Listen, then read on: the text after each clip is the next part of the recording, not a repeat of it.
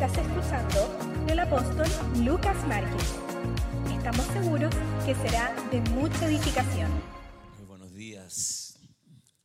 Quiero compartirles los beneficios del discipulado. Es muy importante que usted entienda, también lo dije el domingo pasado, sin entrenamiento no llegaremos. ¿Cuántos pueden ver la diferencia entre un aficionado y un profesional? A ver, ¿a cuánto le gusta el soccer, el fútbol? Muy bien. Casi todos estamos pasados de peso. El peso de gloria. Usted ve, yo, yo pastoreo futbolistas de alta competición. Tenemos varios hijos espirituales jugando en México. Veo que aquí la mayoría son mexicanos. Y son líderes en nuestra iglesia, son pastores algunos, porque los hemos formado. Entonces, eh, yo convivo con, con puros futbolistas. Yo no me considero gordo, pero al lado de ellos son un palo. No les sobra un gramo de grasa. Juegan 90 minutos y al otro día, en la mañana, están entrenando. ¿Cuál es la, ¿Cómo tú te das cuenta cuando estás frente a alguien aficionado en las canchas de Sudamérica, donde juegan? Da lo mismo si te pones la camiseta de, ¿cómo se llama? Del chicharito. Atrás la, la, camiseta del chicharito con los colores de México. Tu panza dice lo contrario.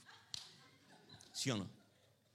O sea, no tienes manera de engañar esa panza cervecera. Los estragos que dejó Satanás en tu vida. Bueno, claro, un aficionado que sale a la cancha y grita, tírame la pelota, pero en el primer pique te desgarras y ahí quedaste. Te sacan en calidad de bulto. Esta gente corre 90 minutos como nada. Son profesionales. Quiero que levante su mano. Diga conmigo, en el, rey, el reino de los cielos es más importante que el fútbol. Entonces, ¿por qué subestimamos el servicio a Dios? Hay gente buena, hay gente que quiere servir a Dios, pero no ha sido entrenado. Sin entrenamiento no llegaremos. Mueva su manito, repita conmigo. Sin entrenamiento no llegaremos. La eficacia en cualquier tarea debe aprenderse. Nadie nace eficaz. Nadie nace sabiendo. La eficacia se aprende, la efectividad, ser efectivo en cualquier tarea se aprende. Usted no nació eficiente en cualquier área, profesional, deportiva, eh, en cualquier área, la eficiencia se aprende. Y yo tengo la esperanza de que en, estos domingos podamos aprender a ser eficaces en servir a Dios. Entonces, vamos a entrenar, ¿eh? vamos a ser entrenados. Eh, te voy a hablar de algunos aspectos del entrenamiento. Número uno, el entrenamiento tiene que ser periódico. Los futbolistas entrenan todos los días, es periódico. No es una vez a la semana, una hora. ¿A cuántos, cuántos de ustedes hacen ejercicio físico? Salir a caminar o un poco de, de máquina, de un poquito de... ¿Cuántos de ustedes? El pastor es el único. Válgame Dios. Que Dios tenga misericordia de nosotros. Bueno, si tú haces ejercicio un día a la semana, no ayuda mucho tiene que ser periódico, periódico. Primero, para los que quieran eh, empezar a, a entrenar físicamente, se construye un hábito en 21 días. Se destruye en 8. Anótelo, yo lo aprendí siendo bien joven. Se construye un hábito en 21 días. se destruye un hábito en ocho días, según las estadísticas. Yo les comento, yo salgo a caminar todos los días aquí en Dallas. Y mi esposa me dice, no salgas con tanto calor que te puede dar un infarto. Yo estoy acostumbrado ya, mi cuerpo, yo ya me programo todos los días para caminar una hora. Tengo mi sombrero, el bloqueador, mi equipo, salgo todos los días con el calor de Dallas y también con el frío bajo cero. Acá cuando, cuando había hielo, hielo, yo igual salgo a caminar con hielo. Entonces se construye un hábito en 21 días. Si usted quiere salir a caminar conmigo, mañana avíseme. Pero va a salir un solo día. Yo salgo todos los días, porque ya construí el hábito. Quiero que levante su mano, por favor, diga conmigo. Un hábito se construye en 21 días, se destruye en 8 días. ¿Sabe por qué hay gente exitosa en el mundo? Porque tienen hábitos ganadores. ¿Y sabe por qué hay gente fracasada en el mundo? Porque tienen hábitos perdedores.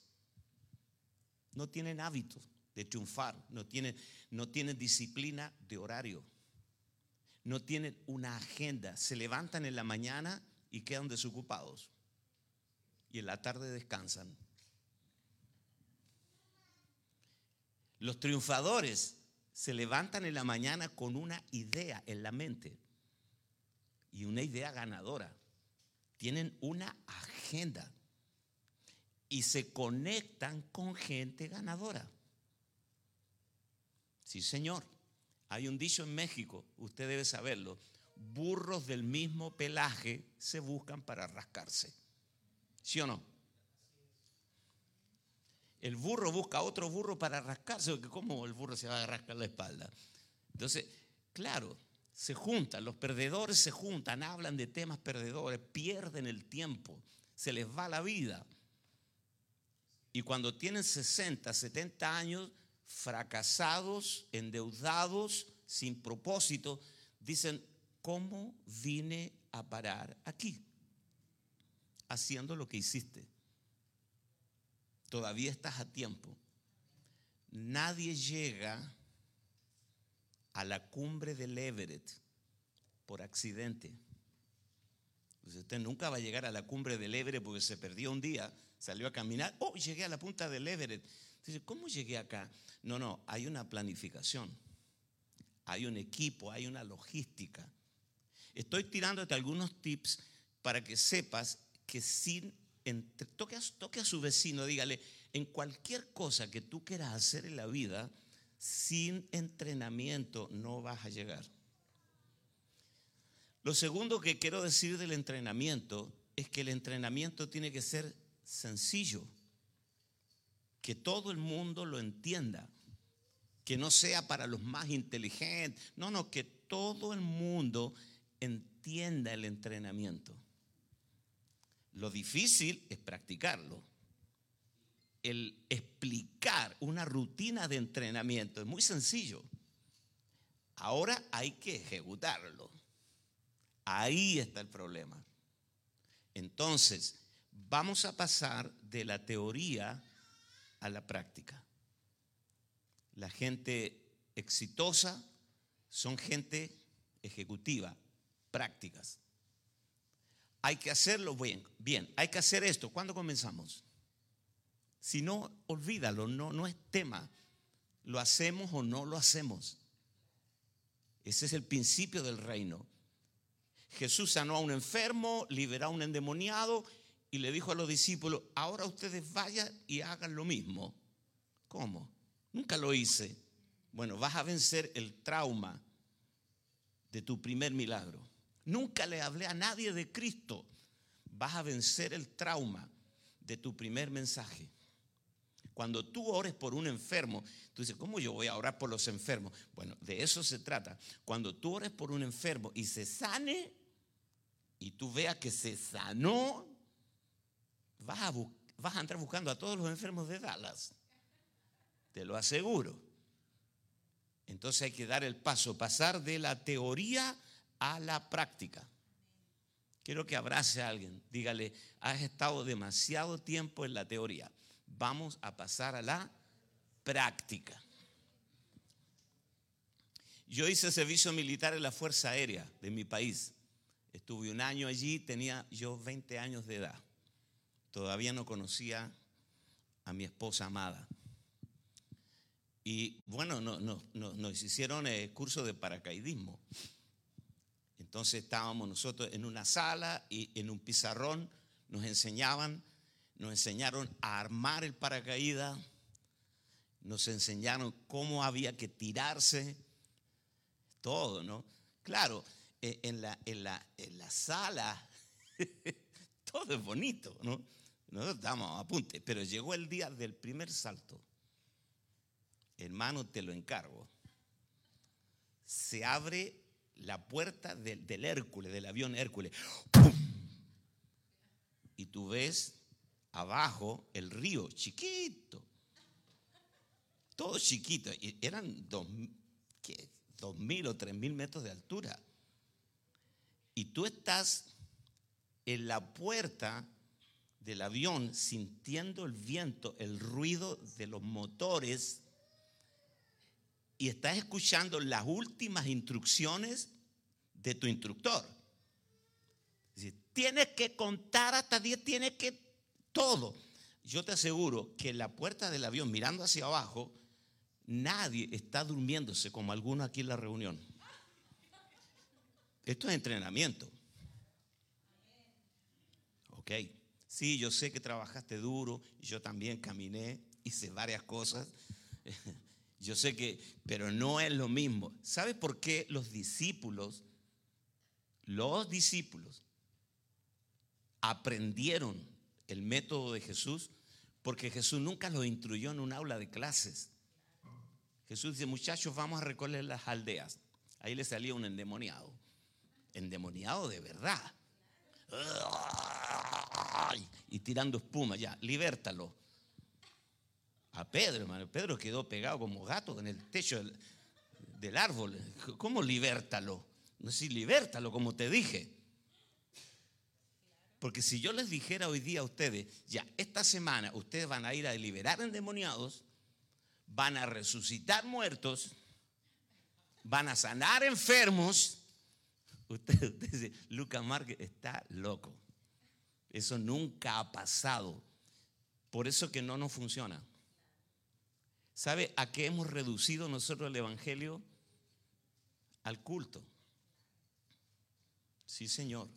Es como un soldado en un ejército o, eh, un, un pueblo, lo escuché ayer, un pueblo donde nunca pasa nada, donde nunca ha habido un delito, donde no hay ladrones. La policía hasta engorda. Entonces, ¿a qué se dedica la policía? A hacer trabajo social, pintar el cuartel, que pase el día, hasta que comienzan los delitos. Cuando comienzan los delitos, entonces hay que sacar el arma y hay que funcionar como la ley. O sea, yo a veces pienso, porque me he pasado estos últimos 50 años de mi vida entrenando gente, Leí hace muchos años un libro de John Maswell que dice, ¿cómo lograr que la gente haga cosas? ¿Cómo lograr que tu equipo sea efectivo? Me cambió la vida. Yo digo, yo, yo no fui llamado al pastorado para entretener a la gente los domingos en la iglesia. Que vengan, óreme, bendígame, alégreme, únjame, ministreme la ovejita, ayúdeme, sáneme, óreme. Todo es así. Entonces tenemos, tenemos al Señor, al Señor como empleado nuestro. Y es al revés, totalmente al revés. Nosotros somos los siervos del Señor. Yo no vengo a la iglesia a servir a Dios en esta reunión Dios me sirve a mí. Yo sirvo a Dios allá afuera. con gente real, con problemas reales. Entonces, algo tiene que cambiar, y sé que hay mucha gente en internet que nos está escuchando, algo tiene que cambiar dentro de nosotros. Os han engañado, pueblo. Ese no es el Evangelio. Esa es la religión. Todos nosotros sabemos por qué necesitamos un Dios. Mueva su mano, diga, a mí me conviene tener a Dios. ¿Le conviene o no? Si no, usted no hubiera dejado su casa para venir acá hoy. A mí me conviene tener a Dios. Dios me sana, me bendice. Dios cambió a mi marido para que no me ande engañando con otra mujer. Aleluya. Cuando estoy triste, el pastor me ora. O sea, a mí me conviene tener a Dios. La pregunta del millón es, ¿por qué Dios te salvó a ti? ¿No? Si a Dios le conviene tenerte a ti. Esa es la pregunta. ¿Le conviene a Dios tener a Lucas Márquez? Yo espero que sí. A mí me sirve tener a Dios, pero a Dios le sirve tenerme a mí. Entonces, volviendo a la idea original, nosotros necesitamos ser entrenados para la obra. Yo quiero que levante su mano por un momento, un momento. Levante su mano, dígale, Señor, te doy gracias porque estos domingos tú me vas a dar pistas y algunos conceptos de entrenamiento para la obra. Bueno, Marcos capítulo 3, verso 13 al 19. Lo tiene en su hojita. Después subió al monte y llamó así a los que él quiso. Y vinieron a él y estableció a doce para que estuviesen con él para enviarlos a predicar. Para enviarlos a predicar. Estableció a doce para que estuvieran con él, para enviarlos a predicar. Y que tuviesen autoridad para sanar enfermedades, para echar fuera demonios.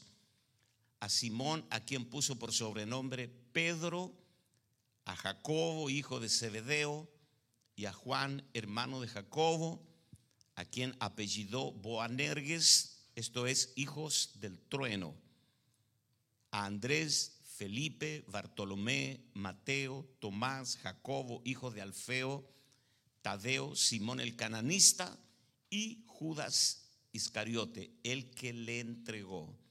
Y vinieron a casa. Entonces, discipulado, pasar tiempo, tiempo de calidad con la gente aunque sea breve, pero semanalmente, tiene enormes beneficios, los beneficios del discipulado. Uno de ellos es que uno va transfiriendo vida cuando está pasando tiempo con la gente, cuando ora por ellos, cuando les da una palabra, les transfiere vida. En Primera de Corintios capítulo 4, verso 14 al 16. No escribo esto para avergonzaros, sino para amonestaros como hijos amados, porque aunque tengáis diez mil años, un año es como un profesor de colegio, aunque tengáis diez mil años en Cristo, no tendréis muchos padres, pues en Cristo Jesús yo os engendré por medio del Evangelio.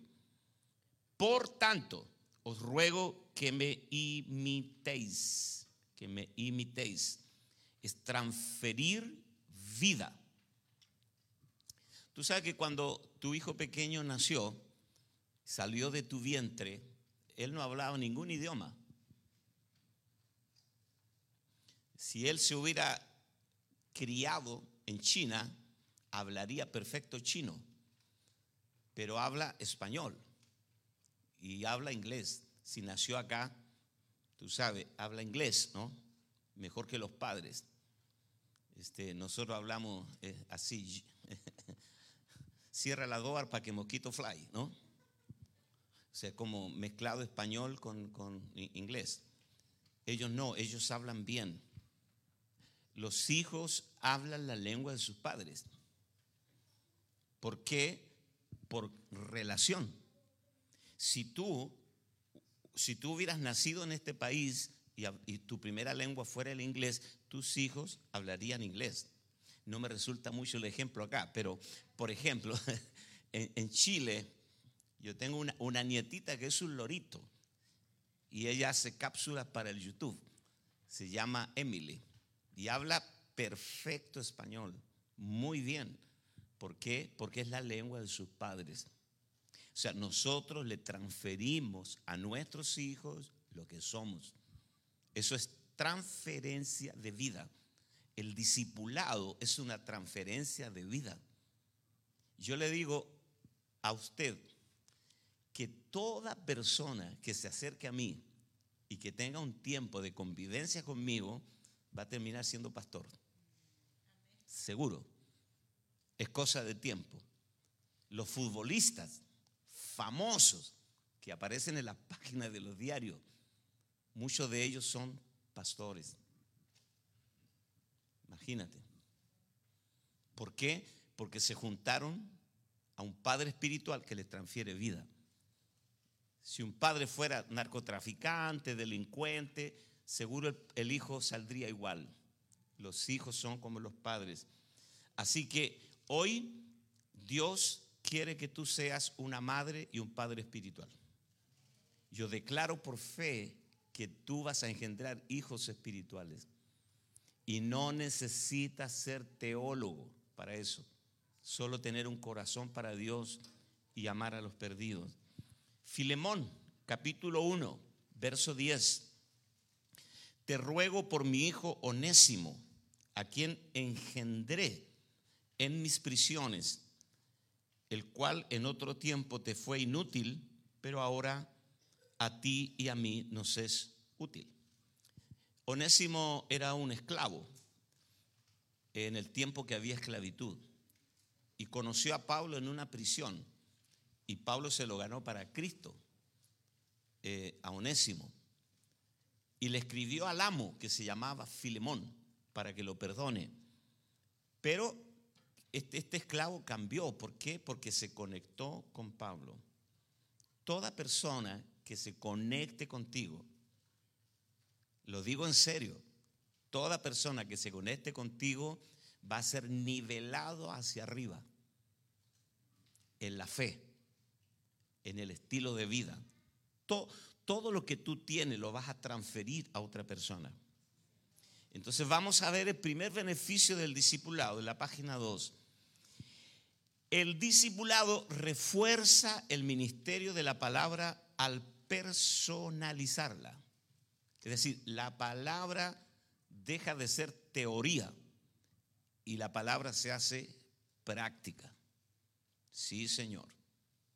Una persona rencorosa que no perdonaba, por causa del discipulado, por causa de ser formado en la palabra toda la semana, recibir la palabra, la administración, esa, perdona, esa persona va a perdonar a todos sus enemigos. Una persona perdonadora es maravillosa. Una persona que tal vez tenía mucho odio contra su mamá, contra su papá. Nosotros tenemos casos de muchachos que tenían muchas heridas con los padres porque los padres no se portaron bien y, ganamos a los padres. Porque un caso estoy recordando ahora de una muchacha que el padre la abandonó cuando era pequeña, pero ella se convirtió a Cristo y comenzó a ser discipulada. La palabra, el amor, el perdón, tú sabes, todo eso fue siendo impartida en ella y la palabra se hizo real. Y un día dijo, yo tengo que buscar a mi papá. No sé dónde está, pero tengo que buscar a mi papá y acercarme a él y perdonarlo. Eso fue fuerte. Consiguió la dirección. El hombre ya vivía con otra señora y llegó allí y le dice, yo soy su hija. Tipo casi se cae de espalda. Y le dice, porque mi vida cambió. Yo a usted lo odié toda mi vida, pero hoy siento un amor tan grande por usted. Y, el hombre no, no podía creer lo que estaba escuchando. Se quebrantó, lloró, ella lo abrazó, se reconciliaron y fue perdonado. Y hay otro caso de un padre que se fue a Europa, en Escocia vive. Ellos son líderes en nuestra iglesia. Y el padre, después de mucho tiempo, porque la hija siempre le mandaba mensajes de amor, a pesar de que él sabía que se portó horriblemente mal, y un día le dieron una palabra profética a ella. Y le dijeron, algo muy grande va a ser Dios contigo y tu papá. Eso fue, póngale usted hoy, el día miércoles, después de años, la llama el papá de allá de, Escocia, de Inglaterra, de esos países, y le dice, hija, he pensado mucho en ti, quiero que vengas a verme le mandó los pasajes en primera clase. Le mandó los pasajes, la recibió, estuvo un mes con ella, la bendijo y le dice, hija, yo no merezco ser perdonado por ti, porque yo me porté mal, pero siento que he recuperado una hija. Su, su vida cambió, se entregó a Cristo, el Padre. Entonces, el discipulado hace que la palabra sea real en la vida de las personas. ¿Cuánto le dan gracias a Dios? Van a haber milagros en tu familia.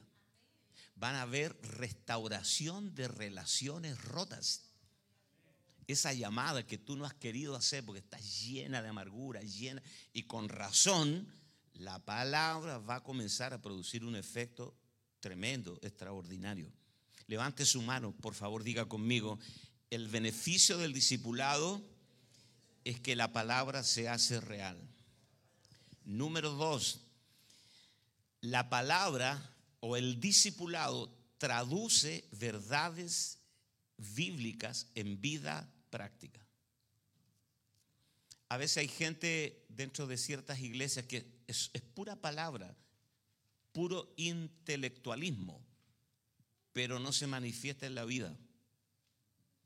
Millones de personas está escrito en tu lección, domingo tras domingo agregan otro sermón a su colección sin aplicarlo en sus vidas. Discipulado te ayuda a bajar la palabra de tu cabeza a tu corazón. Eso lo dice Colosenses capítulo 3, verso 16. La palabra de Cristo more, more o habite en abundancia en vosotros, enseñándoos y exhortándoos unos a otros en toda sabiduría, cantando con gracia en nuestros corazones al Señor con salmos e himnos y cánticos espirituales.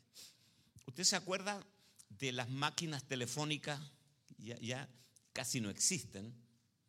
Que estaba, tú le echabas una ficha y tomabas el, el teléfono y marcabas ¿No se acuerdan? Tan viejo seré.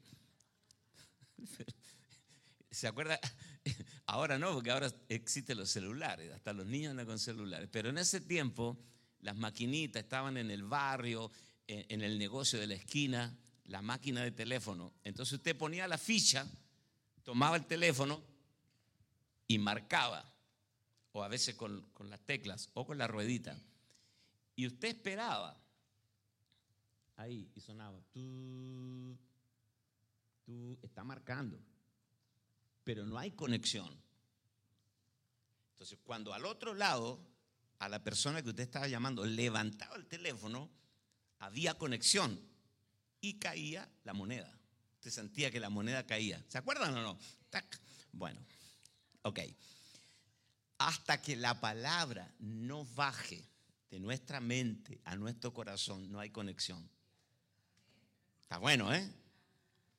O sea, díganme, tremenda ilustración, apóstol, díganmelo. No, les pido que me hagan la ola, pero, pero está bueno. ¿eh? O sea, hasta que, la, hasta, que la, hasta que la moneda no cae, no hay conexión. Tiene que bajar de aquí hasta acá. A ver si somos niños por cinco minutos. Diga conmigo, la palabra tiene que bajar de mi cabeza a mi corazón. Tiene que ser real, absoluto. Dios no miente. Dios cuando dice te voy a bendecir es porque Él lo va a hacer. Entonces todo tiene que ser práctico, real, que la palabra se aplique. ¿Cómo, cómo yo voy a hablar de amor? O yo estaba mirando acá la, la tremenda la, la parábola del hijo pródigo. Yo creo que a todos se nos apretó el corazón. Este, claro, uno, mira eso y, piensa en, en, el hermano mayor, ¿no? Que se quedó. No gastó la plata en drogas ni con prostitutas. Él, él se quedó en la casa. Pero ese que se quedó en la casa era peor que el que se fue. Porque hay hijos pródigos que se van y hay hijos pródigos que se quedan, que son peores que los que se fueron y que uno desearía que ellos se vayan y que vuelva el que se fue, enredado. Ajá, porque el hijo pródigo, si usted lee la parábola entera en su Biblia, se da cuenta que el hijo mayor que se quedó estaba furioso porque el padre corrió para abrazar a su hijo o sea, a, ese hijo mayor que se quedó, le faltaba lo que al padre le sobró, el amor. El padre corrió a abrazarlo y no le interesó si venía infectado, venía maloliente, era su hijo. Y el otro que se quedó estaba furioso, no podía entender por qué el padre hacía una fiesta en su honor cuando llegó, después que le gastó toda la, herencia. O sea, no le funcionaba la palabra.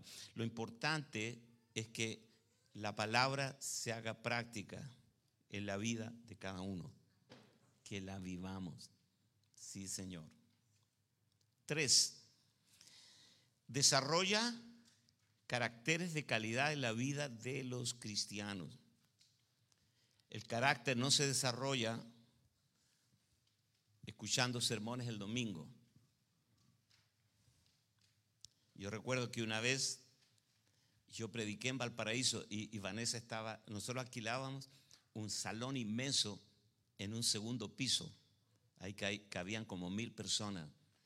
Y yo prediqué esa noche, escuchen esto, prediqué esa noche a los que aman a Dios. Esto es a los que conforme al propósito son llamados todas las cosas les ayudan a bien. Me mandé un mensaje de eso que hasta las bancas se convirtieron. Todas las cosas te ayudan a bien. Y la gente, amén. Y recuérdalo, no importa lo que te pase, a los que aman a Dios, todas las cosas les ayudan a bien. Cuando salí del culto, me habían robado la radio del auto y me habían quebrado un vidrio. Y yo no sé si fue Vanessa o uno de mis hijos me dice, todas las cosas ayudan. Yo quería buscar al ladrón y, y degollarlo, hermano. Fui probado por la palabra. Quiero que abrace a alguien. Dígale, saliendo de la reunión, Dios te va a poner en un escenario donde la palabra que estás escuchando ahora va a ser probada. Sí, Señor. Dios sabe cómo hacer que la palabra sea real en nuestra vida. Yo me pasé años orando por los enfermos, se sanaban.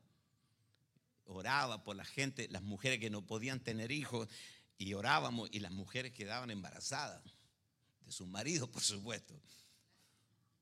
Y un día me encuentro yo en la consulta del urólogo junto con mi esposa y el urólogo, después que tenía todos los exámenes en la mano, me miró y me dijo, tengo dos noticias, una muy buena y otra no tanto.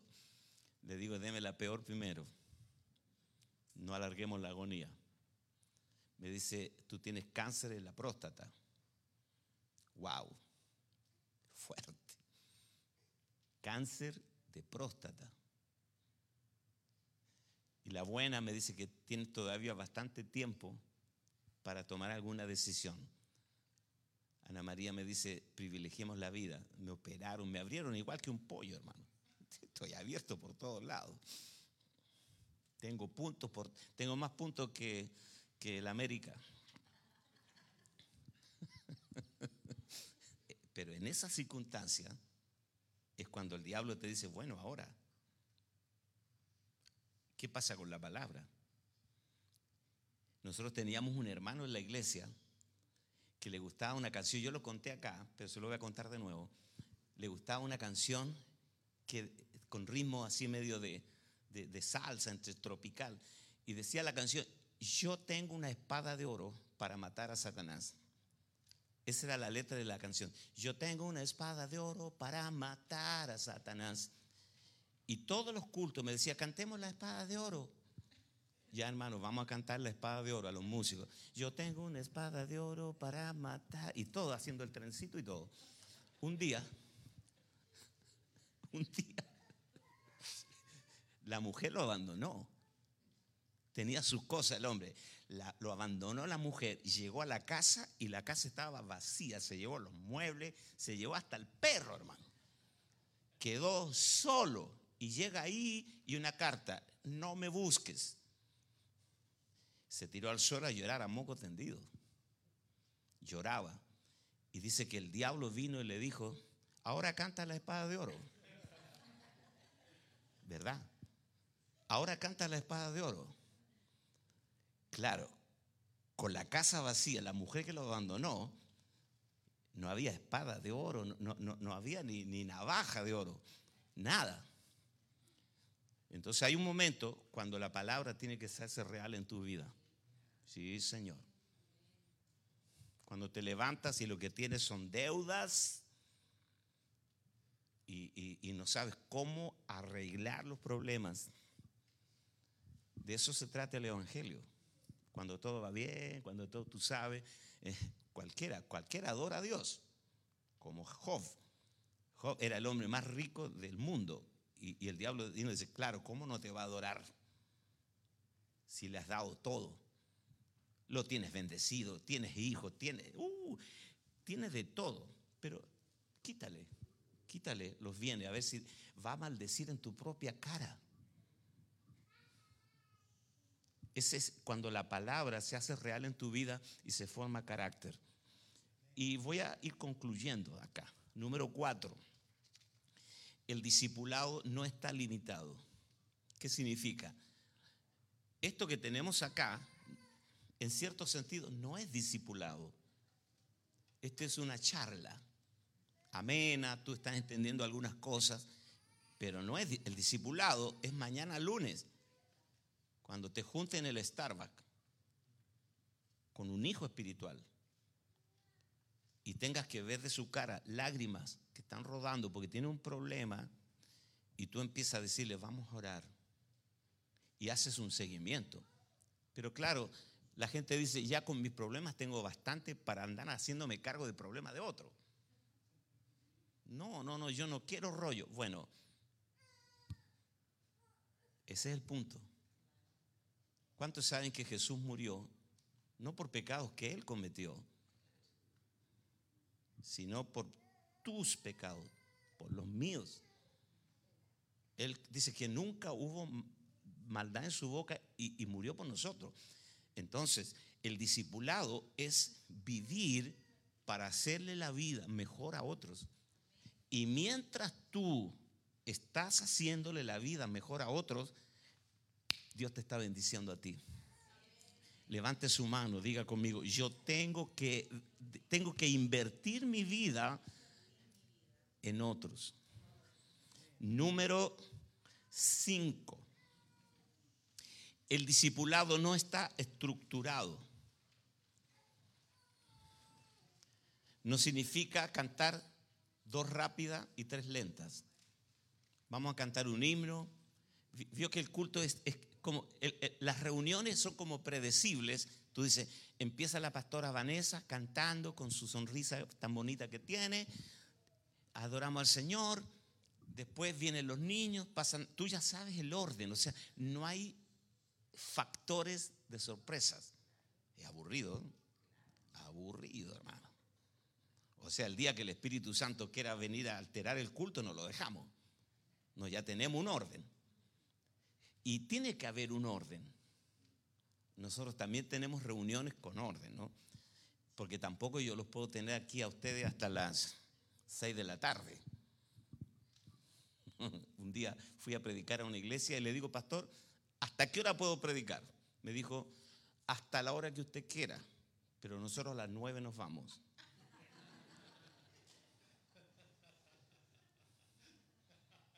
O sea, trate que no lo tome el Señor y que no lo tome el Espíritu, contrólese. Ese es más o menos el mensaje. Bueno, entonces, eh, claro que hay un orden. Vamos a terminar tal vez en unos 15 minutos más, entre que después yo termino de predicar y pase el pastor y que les vaya bonito, coman bien, cancelen toda caloría.